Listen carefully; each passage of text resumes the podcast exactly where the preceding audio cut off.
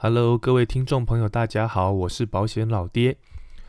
哦，时间过得好快哦！我本来想说过完年哦，回来台北的时候再来录一集节目，就哪知道回台北就一直忙忙忙忙到现在哈，一看，哎呦，明天就元宵了呢 哦，所以再不录真的来不及了哈。啊，就今天下午哦，把事情挪开哦，来跟大家聊聊天这样子。呃，大家记得美乐妮吗？哦，就是。老爹之前也是唯一一次啊，跟人家合作的节目哈，就是有有合作了一集。哎，一开始我们大概同时间开始做，他比我早一点哦，我人气比他旺，你知道吗？所以他请我去帮他拉抬人气，然后就做了一集那个婚姻关系中的保险规划的重点吧，以及离婚后有什么要注意的事情，就录了一集。哦，哪知道现在人家好像已经是那个 Apple Podcast 的那个综合排名百大的节目了，结果我还在那个两百名外面载浮载沉，哇，真的是好了，没办法了，真的是没时间哈。等到之后如果考完试了哈，可能会有更多的时间跟跟大家来聊一聊哈。好，不拉赛了，我们来聊正题哈。这是今年二月五号刊在《工商时报》的新闻哦，新闻标题。寿险被拒赔，富人告三商美邦二审逆转胜。OK，呃，其实老爹当天看完这则新闻的时候，其实是蛮蛮生气的哈。因为其实我们自己在业绩做那么久哈，其实一看就知道这到底怎么回事了。哦，只是没想到这样居然告得赢了。哦，那那没办法，我跟你讲，这背后有高人指点，有人教，哦，有人教。哦，那那保险公司也没有做对嘛，哦，所以就就栽了。我就栽了。那到底发生什么事情呢？啊，老爹带大家来了解一下。简单来说，哈，有一位富人，哈，他在民国八十七年六月的时候，自己当腰保人，然后子女为被保险人，然后跟三上美邦投保了保险。那一个主约嘛，终身寿险当主约，然后副约就加了很多，哈，蛮常见的规划，包含了一个呃定值增额的终身寿险，有防癌、有伤害、有住院医疗、有重大疾病。好。那结果在民国一百零六年十二月的时候，这位富人的女儿哈在澳洲过世，所以富人就向三商美邦申请理赔。就三商美邦怎么说？他说：“哎，不好意思哦，你在民国九十年六月的时候就已经提出终止，要把那个寿险附约给终止掉了，哦，所以我们不会给付给你这样子。”好，那富人就很不满哈，那最后就就跟法院提告，好，那要求三商美邦要给付保险金额两百六十六万。OK。一审的时候，哈，富人是表示，哈，他说变更书上的签名，哈，呃，是他签的没错，哈。那当时他只是要变更电话，哦，他只是要变更电话，他并没有要终止赴约，哦，他主张，哦，这份文件是业务员伪造的，哦，或者是业务员可能把他以前签过空白的契变书，哦，私自拿去，然后做取消赴约，哦，那反正不管怎么样啦，都是业务员的行为跟我无关了，我不知道发生什么事情，哦，所以。这些都不是我的本意，所以这些变更都应该无效。那另外一方面哦，三商美邦他表示哦，公司在九十年九月的时候的确有收到那一张弃变申请书，那当时有在系统上面做了批注，而且终止后也退了一缴的保险费一万一千五百六十一元，把支票退给了腰保人，腰保人也去银行兑现了。OK，那之后也再也没有缴过这张保呃赴约的保费。好，那一审的判决就指出，哈，经过笔迹鉴定，哈，呃，腰保人的签名是亲签没错，是富人亲签没错。那被保险的签名，那富人是说在一百年曾经搬过家，所以找不到任何当时小孩签名的样式，哦，就就就拿不出来了。那法官后来认为，哈，如果富人没有要解约的意图，哈，业务员没有办法诱使腰保人在空白的契变书上签名，好，因此。他不采信富人的说法，哦，那判其败诉，哦，这是一审。那不过哈，案子到了二审哦，就大翻盘了，哦，就大翻盘了。高等法院的判决书哦，提出了四点，哦，四点，因为这个四个点而改判哦。那当然啦，那这个四个点在我们的实务上就非常非常的重要哈，不论是对业务员，哦，或是对保护而言，哦，都必须要去留意，哦，去留意。首先。法官认为，哈，契约变更书上，它那个变更电话的栏位是套印好的，哦，我们只要在那个空白处写上正确的电话就可以了。不过取消附约哦，他那张保单的取消附约，它是写在腰保书有一个空白写其他变更的地方，他在空白处手写了取消 S I W L R 二等字。哦，那法官就认为啊，那的确有可能啊，一开始他只是要变更电话，啊，那只是这段话是在富人签完名之后，业务员拿回去自己加上去的。OK，好，所以富人主张哈，他只是要变更电话的说法，并不是完全不足采信。好，那这就是法法高等法院的第一个看法哈。那我们拉回到现在我们实务上哈，呃，我们目前工作实务上，我们做契约变更，呃。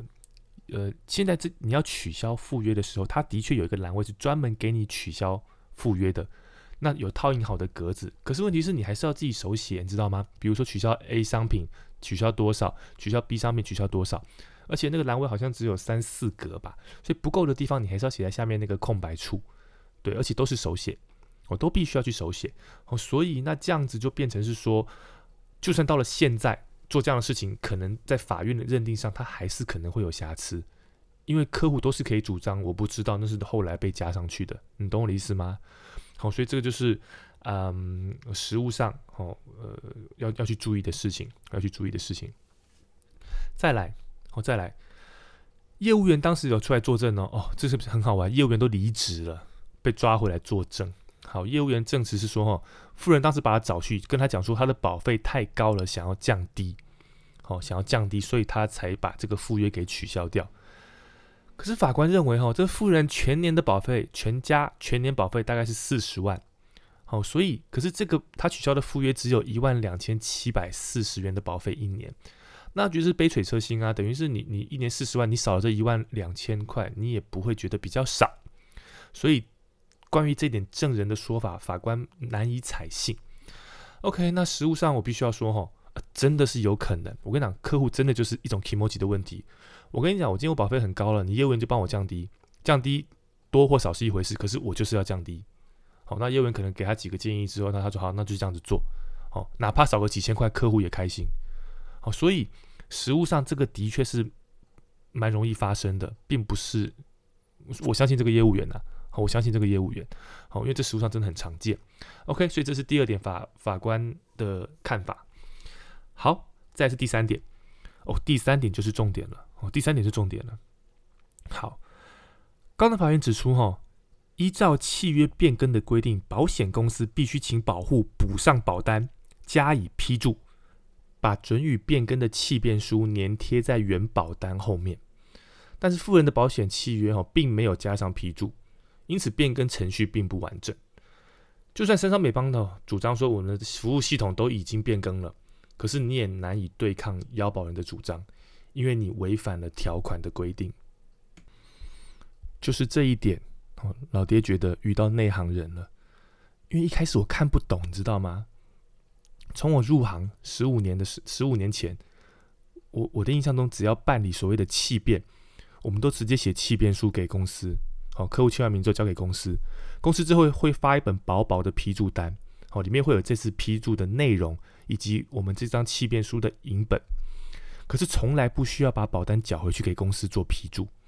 好，不过我我我自己有印象，就是我们在看一些老保单的时候，的确翻到后面有一个批注栏是空白的，然后如果你有做过批注，是粘在后面是没错的。好，只是那时候我不懂啦，一直到现在在准备经纪人的国家考试。我终于才了解了，原因就是因为条款的约定曾经改变过。从最早一开始的示范条款，一直到九十六年一月一号前，条款的确是约定你批注一定要把批注单粘贴在保单的后面，使生效力。好，我会把呃历代的保单的条款对照表，好贴在脸书跟 IG 上，大家可以可以去看哦。那富人这张保单，大家记得什么时候买的吗？民国八十六年，OK，所以它适用旧条款，哦，旧条款，但是保险公司并没有把批注单批在他的保单正本后面，保险公司就是这一点被咬到了，哦，被咬到了，哦，所以我相信一定是有人教啦，不然正常人不会知道这些事情，好，连业务员都不知道了，更何况是客户，对不对？好，最后一点。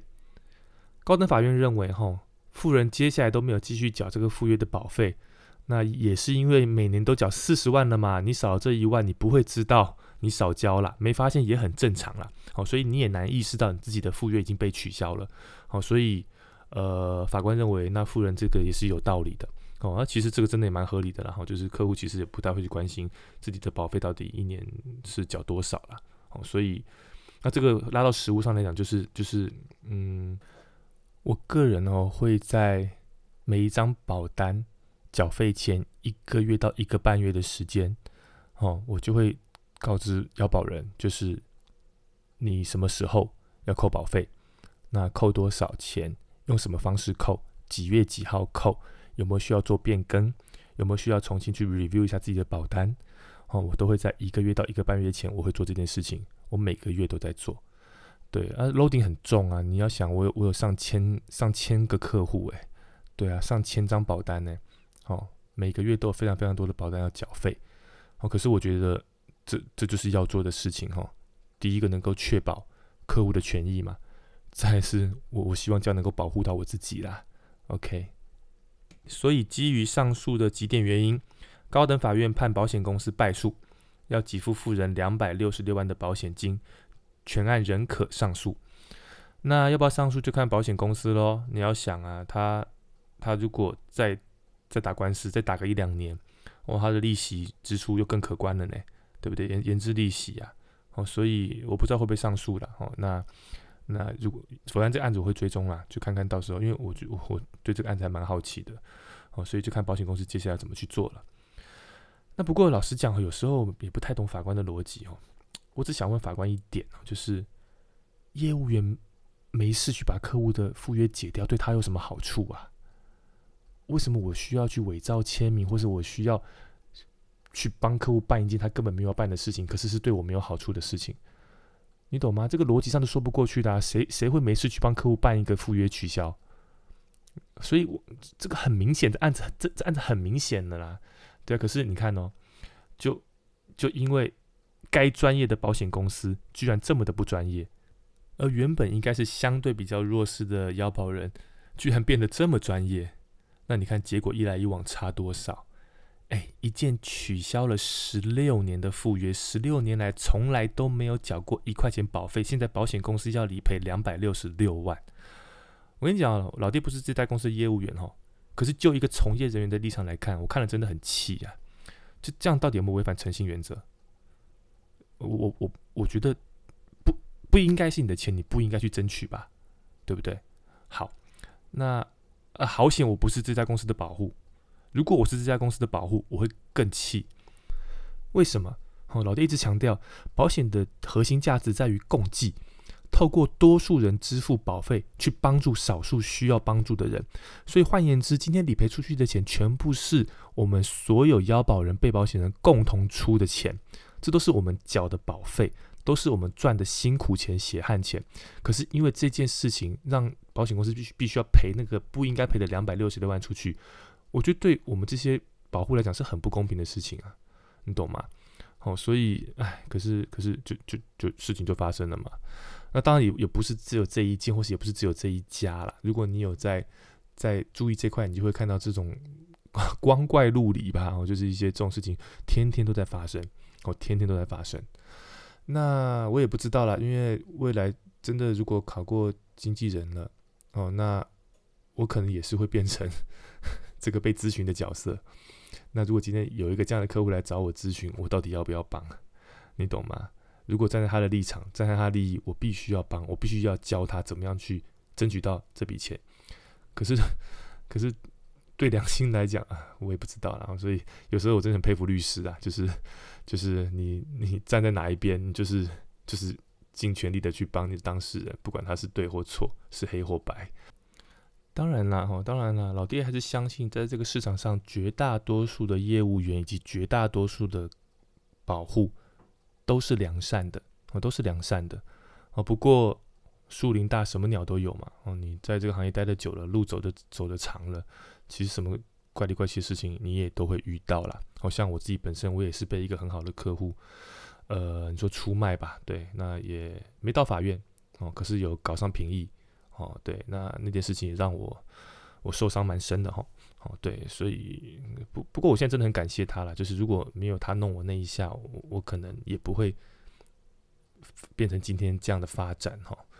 对，所以我觉得人生就是这样嘛，就是一关来了嘛，哦，那就就去突破嘛，关关难过关关过嘛，哦，步步为营步步赢啊，这是老爹的座右铭。好，那诶，既然讲到这个，那我也聊一下前阵子有一个保护在那个 IG 上面找我咨询哦。这个案子就是是遇到一个很差的业务员了，哦，就是遇到一个很差的业务员了。客户说：“哈，老爹你好，哈，我妈妈在去年十二月帮我买了一张终身长照险，那由于预算考量下哦，他决定想要把这张给取消掉。那因为保单送达还没有满十日嘛，所以是不是可以行使所谓的撤销权嘛？哦，所以可以撤销，而且可以把保费都退回来。”可业务怎么跟他说？哈，他说：“哦，你现在现在退哈，会影响到他们整个通讯处的业绩呀。问他能不能半年后哦，五月中以后再退啊？到时候他会把那个差额哦，退回来的钱的差额补给他这样子。那由于业务员是口头跟他说哈，那请问他问我要怎么办？哦，是要立单据啊，还是怎么办？然后才能够确保后续的那个那个退款不会拿不到这样子。”我跟他说：“吼，他唬你的啦，哦，没有什么通讯出业绩这种事情呐，通讯出业绩跟他无关呐，那是他自己的业绩会有影响啦。年底的 case 只有两个原因，第一个考核过不了，第二个是什么？竞赛解掉了上不了，只有这两个原因。好，所以所以他想什么通讯原因，我我我根本就不信。好，那呃，如果没达成，那考核就有问题嘛。”那如果是竞赛的话，他本来可以得到奖励啊，本来可以出国领奖啊，因为这可以是取消，他就没办法了嘛。那当然业务员不希望发生这种事情啊，好就开始吼嘛，就跟你讲说啊，反正半年后再解了，半年后再解的时候，反正差额保费我退给你嘛。对啊，好，那所以我刚讲说，我告诉你真相是这样子，那要怎么做看你自己嘛。对，那如果你你跟他关系够好，或是你你们想要维护你跟他的关系的话，那当然你也可以采取他的说法嘛。哦，来做嘛？那不过当然是要立契约啊！我怎么可能就听你一句话就这样子？那如果半年后你你你耍我，你你不退还保费给我，那我怎么办？因为在十日内做撤销是我现在就有的权利，可是，一旦超过十天，我就没有这个权利了。到时候主导权就不在我手上了。所以我说你可能要想清楚要怎么做。那后来他跟我讲说，他妈妈决定了哈，还是答应保险员，就是五月再退这样子。他说：“因为这笔钱目前没有迫切的需求啦。哦，他说他们在电话中达成的协议，那对方是说哈，呃，可以录音，哦，可以录音。那可是他说立立立契约的部分，他就说应该不用吧，才几万块而已啊，一定会还的啊，立什么契约这样子？好，那看到这里我就火了。那我觉得这个业务员假狼告告，现在现在是谁要拜托谁？是你要拜托客户不要取消他的契约。”啊，你钱还可以拖到半年后再还，那很简单呐。那我现在拿回，我现在如果做汽车，我的全部保费都拿回来了，这笔钱的现金价值就就掌握在我手上了，你知道吗？我答应你的条件，我要等到半年后才拿得到钱，还不知道拿不拿到钱，因为你不肯立契约。本来真的没有什么情绪哦，而且其实老实讲，那个那家公司就是我服务的公司啊。对我想说，哎，也是同一家公司业务员，那也不要做太绝嘛。哦，那那就就就这样子。那可是他提出这种条件，我看了真的很火。你就是欺负欺负保护老实嘛？所以我就跟那个保护讲说，哎，好，没关系，这要这样子。那换过来，你现在把全额保费直接汇到我账户去。半年后我解约的时候，我把解约金还给你。啊，反正几万块而已，有没有小钱？你应该信得过我，不用立单据。你觉得这样好不好？结果那位保护真的去跟业务员这样讲，他说业务员听完愣了好几秒。然后说，那不然这样子，我先还你一半，那半年后再还你一半，好不好？那我觉得这奇怪了，你的你的逻辑到了用到你自己身上，你就不肯用了呢哦。那他们后来又又沟通很久之后，那个业务员说，他要先跟主管确认一下这张单子没有对通讯处的影响，那再来看要怎么做。对，那所以他要明天再回复他，哦，明天再回复他。那可是保护在担心的事情是，今天是签回的最后一天。你懂吗？哦，所以过了明天可能就就不行了。对，那那那那当然啦，后来再继续问他，才问到才知道说，原来这张保单业务员给这个保户签收的时候，根本没有签签收单，你知道吗？好，那就衍生出问题了。那签收单他怎么交给公司的？那张签收单上面的签名是怎么来的？再往下问，哎呦，连这张保单签约的时候都不是这个保户自己签的，是他妈妈帮他买的。哦，所以那听到这里我就放心了啦，你知道吗？因为有太多方法去去去处理这件事情了，就算签收期过了也不怕了，你知道吗？我就跟他讲说，如果这张这张保单的过程招揽过程有这么多的瑕疵，那你根本就不用担心了。对，你就跟他耗吧，看他怎么怎样给你一个满意的答案，这样子。反正最后弄到最后，呃，反正他跟他保护跟他弟弟两张都要退嘛，应该要退五万多的保费。最后那个业务员终于愿意退了，哦，他第一次退只退三万，他说他的玉山的银行额度一天只能汇三万，好，所以第二笔要要要隔天再汇。我心想说，哇，你也真能撑。OK，好啊，那我就看你多能撑嘛。对，那后来我没追踪这件事情呢，应该是有处理好了，不然他应该会继续再问我了。对，所以我觉得这市场就是这样子哈，有有，就像我刚讲的嘛，我相信绝大多数人是良善的，可是总是有一些老鼠屎，你知道吗？不管是客户或者是业务员，哦，那，唉，我也不知道，我自己做了十五年，我只是觉得以前的我，也就是就是。很冲啊，你知道吗？就是就是没在怕的，都是相信客户，相信我跟他之间的关系的。那可是事实上证明后，当扯到利益的时候，哦，客户是可以马上翻脸不认人的。哦，这就是我自己亲身的经经验。再好啦，我都是外人呐，你知道吗？啊，所以所以这是自己的得到了教训哦。所以有时候感慨，我都跟朋友在半半开玩笑讲说，现在做保险哦，是卖白粉的风险，卖面粉的利润呐。哦，听得懂就听得懂了啊！市场上真的就是这样子啊，所以我觉得要给业务员多一点的尊重哈，因为我觉得他们真的很辛苦，好认真工作的业务员，为客户权益着想的业务员，站在客户的立场上帮他做规划，把客户的预算当成自己的预算在规划的业务员，这些都是值得被尊重跟鼓励的业务员哈。那那一些只想到自己的利益的。哦，只关心自己的竞赛业绩的，只关心自己的升级业绩的，或者只想拉你进来这个产业，让你去帮他赚钱的这种业务员哈，我觉得应该要被市场淘汰。好，那还是拉回来讲，怎么样能够让不好的业务员被淘汰？就是消费者自己先帮自己武装好，你自己要懂保险，你知道吗？才不会被业务员骗，才不会被业务员牵着鼻子走，然后到后到头来。发现自己买错了，要去解约，要去要去干嘛？损失的都是自己血汗钱呐，钱不好赚呐。OK，好，那今天的节目就聊到这里喽。